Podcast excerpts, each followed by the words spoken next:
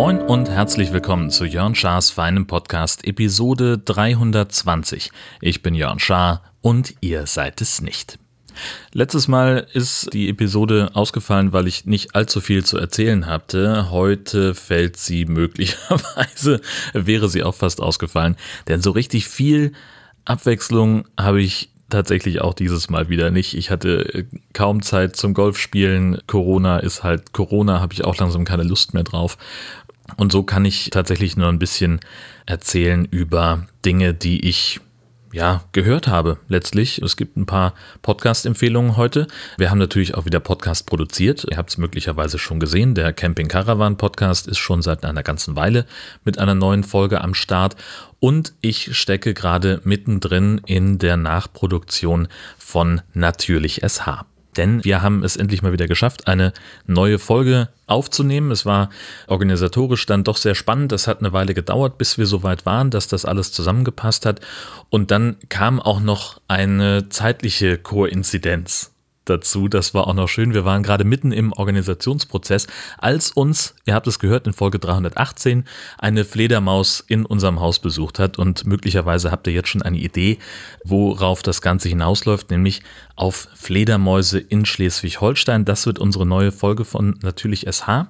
Wir waren dieser Tage, wir waren am Donnerstag, 2. September in Bad Segeberg. Da ist das Fledermauszentrum Noctalis und direkt nebendran ist ja der große Kalkberg von Bad Segeberg, wo die Kamai-Spiele auf der einen Seite des Berges stattfinden und auf der anderen Seite, da ist eben dieses Besucherzentrum und da kann man eben auch in diesen Kalkberg reingehen. Da ist eine Höhle unten drunter und das ist das größte Überwinterungsquartier für Fledermäuse in Nordeuropa. Immer so ungefähr bis zu 30.000 Fledermäuse, die da überwintern, die jetzt gerade auf der Suche sind nach ihren Winterquartieren, sich schon mal darauf vorbereiten, nochmal gucken, ist das, wo ich letztes Mal war, immer noch da? Kann ich da hin?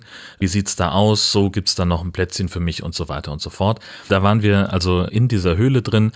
Es war stockfinster, weil wir ganz bewusst, also es gibt da so eine die normale Führung, da wird dann halt Licht eingeschaltet, aber dann hast du halt das Problem, dass die Fledermäuse sich verkrümeln, weil es ihnen dann zu hell ist. Und wir waren also mit einem ausgewiesenen Fledermausexperten unterwegs und nur im Licht von Taschenlampen sind wir durch diese Hülle gegangen und tatsächlich hat dann, äh, es war total beeindruckend. Erstmal unser, unser Experte, Matthias Götzsche, super, super kompetent. Der macht in ganz Schleswig-Holstein Fledermaus-Monitoring und hat uns da also durch die Höhle geführt und uns ganz, ganz viel erzählt. Super, super spannend.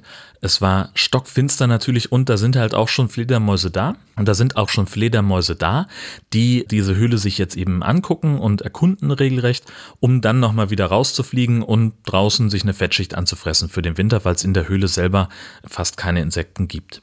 Und bei dieser Führung und bei dieser Führung sind eben die Fledermäuse auch um uns rumgeflogen, relativ dicht an uns dran. Das war total spannend. Und eine hat sich dann an so einer Wand, an, an der Decke hingesetzt und sich eine Spalte gesucht.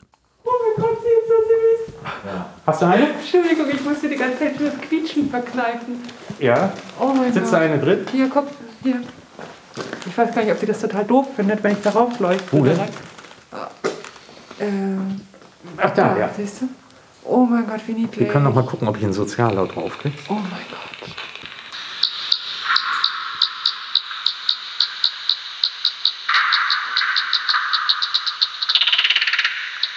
Ist ein Soziallaut.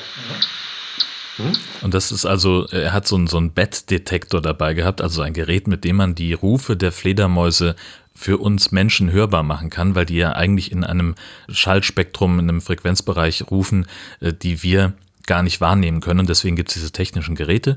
Seins war halt auch noch ein bisschen besonders, weil man damit den also wenn man das in Echtzeit abspielt, dann klingt das erstmal nur nach Klicklauten.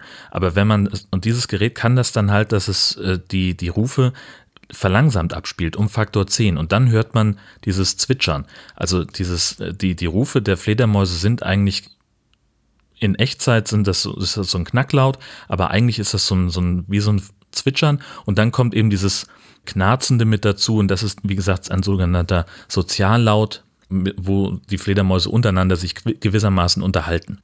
Ja, also wahnsinnig spannend. Wir haben fast 90 Minuten Material mitgebracht. Das ist jetzt natürlich die große Herausforderung, ähm, das irgendwie zu organisieren und, und zu strukturieren weil wir natürlich dann auch irgendwie von, von Ästchen auf Stöckchen gekommen sind und es nochmal irgendeine Abzweigung gab und Abschweifung hier und Geologie der Höhle und da ist noch was Interessantes. Das wird also wahrscheinlich noch ein paar Tage dauern. Ich mache daraus auch einen Beitrag für äh, den NDR. Das heißt, ich habe da so ein bisschen ein Zeitlimit, wie lange ich dafür brauchen kann. Das wird jetzt aber wahrscheinlich dann so sein, dass der erstmal Priorität hat und ich danach dann den Podcast produziere, weil es doch eine Menge ist, wo ich auch erstmal inhaltlich äh, gucken muss, wie, wie wir das strukturieren können. Aber das war sehr, sehr cool. Also letztlich, wir waren super ausgestattet, wir hatten die Tonangel dabei, wir hatten eine Funkstrecke dabei. Äh, das hat alles mit der Aufnahme super funktioniert. Das Einzige, woran ich nicht gedacht habe, also wir hatten auch ein Handmikrofon, auch mit einer eigenen Funkstrecke, weil ich mir gedacht habe, wenn ich mit der Tonangel unseren Experten aufnehme, dann sind wir ja schlechter zu hören. Und das Problem, woran ich nicht gedacht habe, war, dass ich natürlich, wenn Gesche was sagt, eine Frage stellt, dass ich dann die Tonangel dahin schwenken würde, aber dass ich selber sehr schwer zu hören sein würde. Und ich habe halt immer, wenn ich eine Frage gestellt habe, dann war ich halt fast nicht zu hören, weil sie das Handmikrofon hatte. Aber Details, das ist wirklich Kleinkram. Das kriegen wir nachher in der Postproduktion irgendwie gelöst. Das wird fantastisch. Ja, ich hatte mir noch so ein paar äh, Sachen aufgeschrieben, was ich an, am Podcast mal empfehlen möchte. Und ich möchte vielleicht einfach anfangen mit äh, etwas, das irgendwann über kurz oder lang wieder verschwinden wird. Und zwar äh, Merkel-Jahre. Der unwahrscheinliche Weg der Angela M. Das ist eine Podcast-Serie von Deutschlandfunk. Das heißt, das wird irgendwann depubliziert werden. Müsstet ihr also zügig mal in den Podcast-Verzeichnis suchen. Ich verlinke das auch nochmal. Die einzelnen Episoden sind fünf oder sechs, weiß ich gar nicht mehr. Ja, das ist so ein ganz klassisches Radio-Feature eigentlich. Oder sechs davon, die eben das Leben von Angela Merkel beleuchten und ihren Weg äh, an die Macht. Denn das ging ja dann doch relativ schnell, dass sie also von, vom Eintritt oder also nach der Wende bis zu ihrer Kanzlerschaft das war überraschend zügig. Und das zeichnen sie so ein bisschen nach, äh, sind kreuz und quer durch Deutschland gefahren, sind also wirklich ein hoher Aufwand auch in der Recherche ich fand es wahnsinnig interessant, ein ganz tiefer Blick in Merkels Leben und Wirken und äh, wie gesagt eben auch ein Blick auf ihren kometenhaften Aufstieg von der kleinen Physikerin zur Bundeskanzlerin. Und ein anderer Podcast, den ich auch in meiner Liste habe, ist What the Fuck Happened to Ken Jebsen. Da haben nun schon sehr viele Leute drüber gesprochen. Da geht es eben um den Verschwörungstheoretiker und mutmaßlichen Antisemiten Ken Jebsen, der früher bei Radio Fritz gearbeitet hat und dann da rausgeflogen ist, weil er den Holocaust verharmlost haben soll. Ich weiß das nicht ganz genau. Ich kann das nicht hundertprozentig einschätzen, aber das, was Sie da an Archivmaterial drin haben, finde ich relativ eindeutig. Wie gesagt, die rechtliche Bewertung überlasse ich anderen. Das sind auch irgendwie sechs Teile oder sowas, wo es eben darum geht, wie er sich radikalisiert hat und wie er jetzt eben großer, einflussreicher äh, Teil der, der Querdenkenbewegung ist und überhaupt Verschwörungsideologen ist. Und das haben manche kritisiert, dass das viel zu hektisch, viel zu schnell ist, weil da halt auch Jingles verarbeitet wurden aus dem Archiv des RBB, Sendungsmitschnitte. Ähm, das war halt so, so ein bisschen überproduziert. Also die, die Moderation und die Gespräche, die da drin sind, die waren vollkommen normal, aber immer dann, wenn Ken Jebsen zu hören war, dann ist das halt so, entweder aus seiner Sendung oder aus seinen YouTube-Videos äh, und das ist halt einfach schnell, pam, pam, pam. Und das haben einige kritisiert an diesem What the fuck happened to Ken Jebsen. Und da, wo der Jebsen-Podcast zu schnell ist, da ist der Merkel-Podcast so ein bisschen behäbig. Also die lassen sich Zeit und nehmen gerne nochmal irgendeine Schleife, äh, die beiden Reporter über ihre eigene Zeit als politische Korrespondenten sonst wo. Ich fand Merkel-Jahre wahnsinnig spannend, äh, sehr interessant zu hören. Ähm, und wie gesagt, ich verlinke euch das auch gerne, denn das ist tatsächlich sehr, sehr cool. Und Ken Jebsen, äh, also What the Fuck Happened to Ken Jebsen, verlinke ich dann auch natürlich gleich mit. Wie gesagt, ist auch nicht unspannend, es ist stellenweise ein bisschen anstrengend zu hören, weil sich eben einige Stilmittel im Podcast auch nicht sofort erschließen und durch die Radio-Jingles wirkt es halt auch ein bisschen überproduziert. Also ist halt nicht das, was man so an, als an normalem, in Anführungszeichen, Podcast-Erlebnis hat, so ein bisschen überstylt. Ähm, dann war noch so eine Geschichte, die mir aufgefallen ist, Chasing Masalek oder Marschalek, das ist die Geschichte hinter dem Wirecard-Skandal. Ähm, Marschalek ist der, der Geschäftsführer des Zahlungsdienstleisters Wirecard. Das ist also eine Firma, die äh, für Online-Shops für Pornoseiten und andere den Zahlungsverkehr abgewickelt hat. Auf einmal von heute auf morgen war der Laden zu. Es fehlten zwei Milliarden Euro oder also eine astronomisch hohe Summe ähm, und der Geschäftsführer war weg. Und äh, jetzt zeichnet also äh, dieser Podcast mit einem rein weiblichen Team, was ich bemerkenswert finde, das hat man ja nicht so oft, zeichnet also diese Geschichte nach. Die Recherche ist, geht sehr tief, das ist auch sehr stark äh, gemacht, äh, finde ich, und ist auch noch nicht abgeschlossen. Das klingt gut, das ist inhaltlich wahnsinnig spannend, ähm, also auch eine ganz große Empfehlung. Und einen Indie-Podcast möchte ich auch noch erwähnen, der mir gerade sehr viel Spaß macht, nämlich Beißen und Saugen von Susanne und Dirk. Die besprechen Vampirfilme. Susanne und Dirk äh, kennen die einen oder die anderen schon, nämlich von Anerzählt und von Fotomenschen. Äh, das sind ja Projekte, die Dirk betreut und ab und zu hat er dabei auch äh, seine liebe Frau Susanne äh, mit vors Mikrofon gezerrt und jetzt machen die eben auch noch was gemeinsam und sie äh, schauen sich Vampirfilme an. Äh, nach einem hochwissenschaftlichen Zufallsprinzip äh, wählen sie das aus, was bei Netflix an Vampirfilmen gelistet ist, gucken sich das an und podcasten drüber. Und während sie also den Film besprechen und sich über weite Strecken, über schwachsinnige Handlungselemente lustig machen, spielen sie dann eben auch noch passende Stellen vom Gucken ein. Also die gucken sich den Film an und nehmen sich dabei auf, wie sie sich darüber kaputt lachen oder wie sie, wie sie sich irgendwelche Fragen stellen. Und das taucht dann in Ausschnitten nochmal im, in, in den Podcast-Episoden auf, ab Folge 2 zumindest. Das ist ein riesengroßer Spaß. Wer den High Alarm Podcast mag, wird Beißen und Saugen lieben, da bin ich relativ sicher. Ja, und wenn ich schon dabei bin, haben wir noch äh, Wild Wild Web. Das ist vom Bayerischen Rundfunk eine Geschichte äh, über Kim Schmitz alias Kimball alias Kim.com. Angesichts dessen, dass der Typ in Kiel aufgewachsen ist, ist das schade, dass der NDR nicht auf die Idee gekommen ist, sondern der Bayerische Rundfunk. Das ist eine ziemlich rechercheintensive Reihe, die das Leben und das Wirken von Kim.com nachzeichnet. Es ist ganz schick gemacht, aber mit einem offenen Cliffhanger-Ende. In allen Folgen kommt immer zur Sprache, dass sie auch Kim.com angefragt haben für ein Interview. Und er stellt dann irgendwelche Bedingungen, dass er sich vielleicht äußert, aber wenn, dann muss das ungeschnitten sein und er will vorher den Podcast hören. Und so zieht sich das alles so ein bisschen dadurch. Ob er sich wirklich noch äußert, wird nicht klar.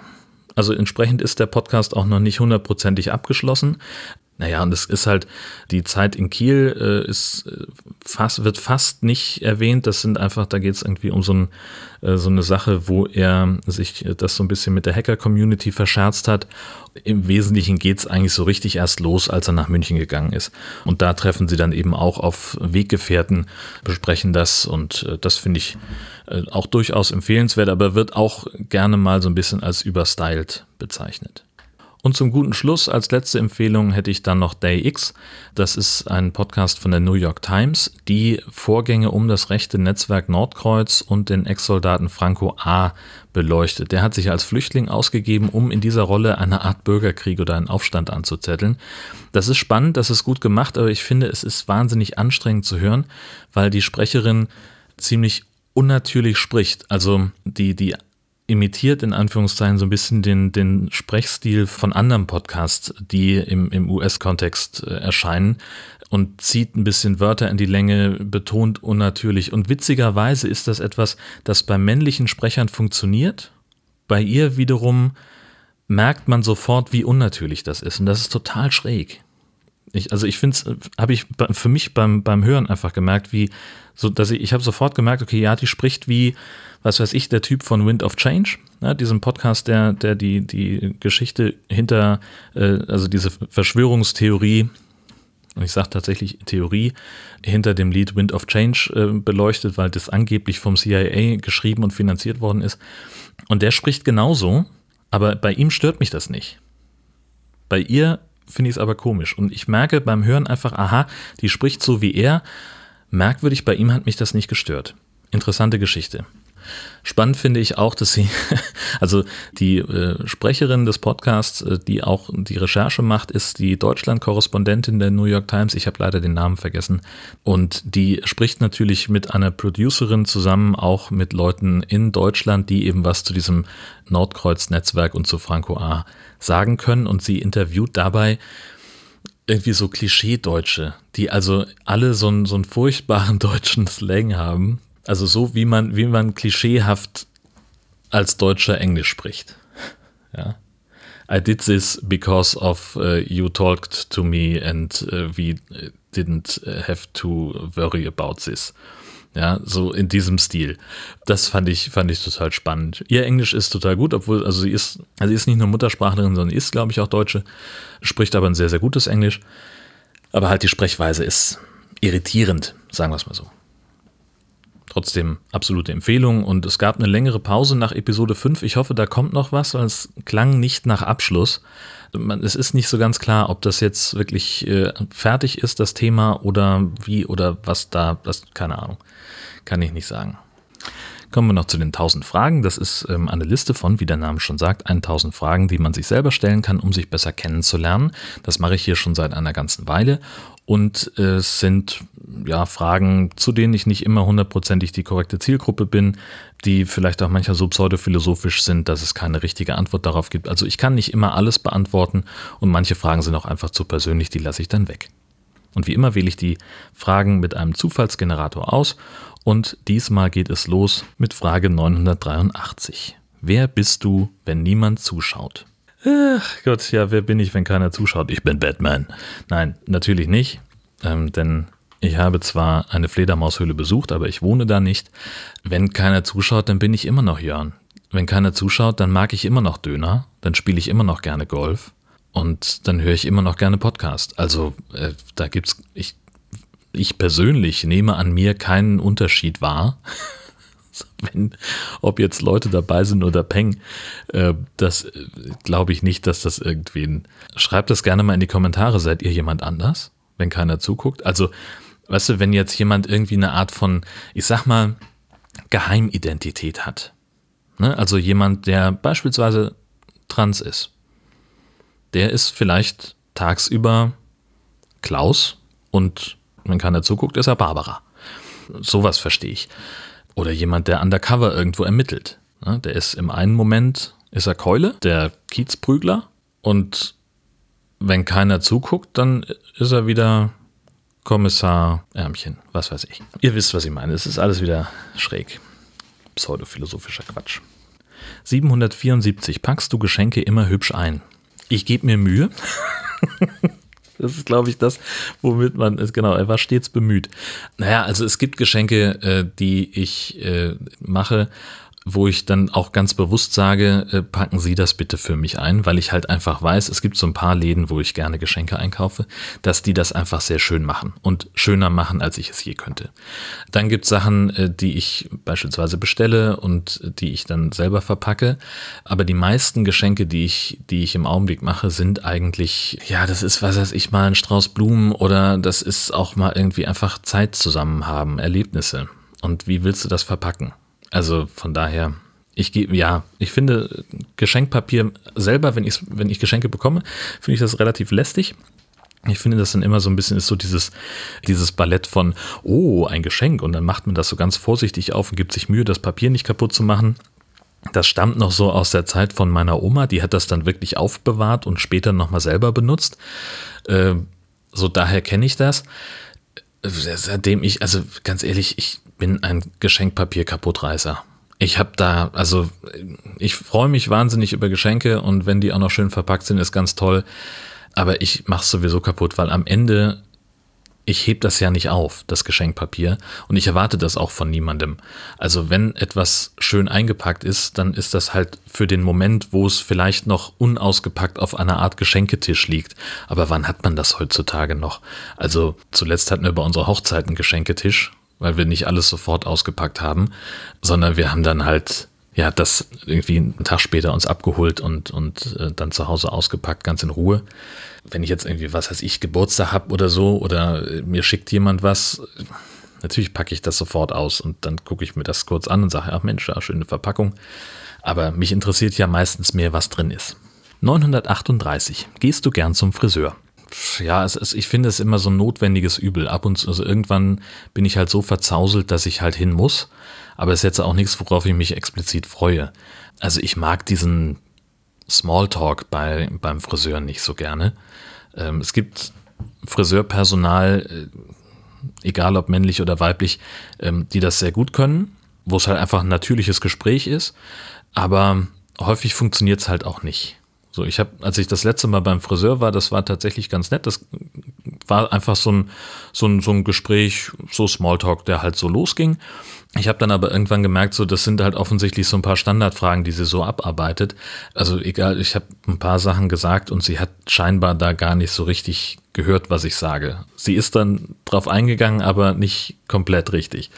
Da muss ich sagen, bin ich eigentlich ich mag das eigentlich, wenn ich beim Friseur die Klappe halten kann.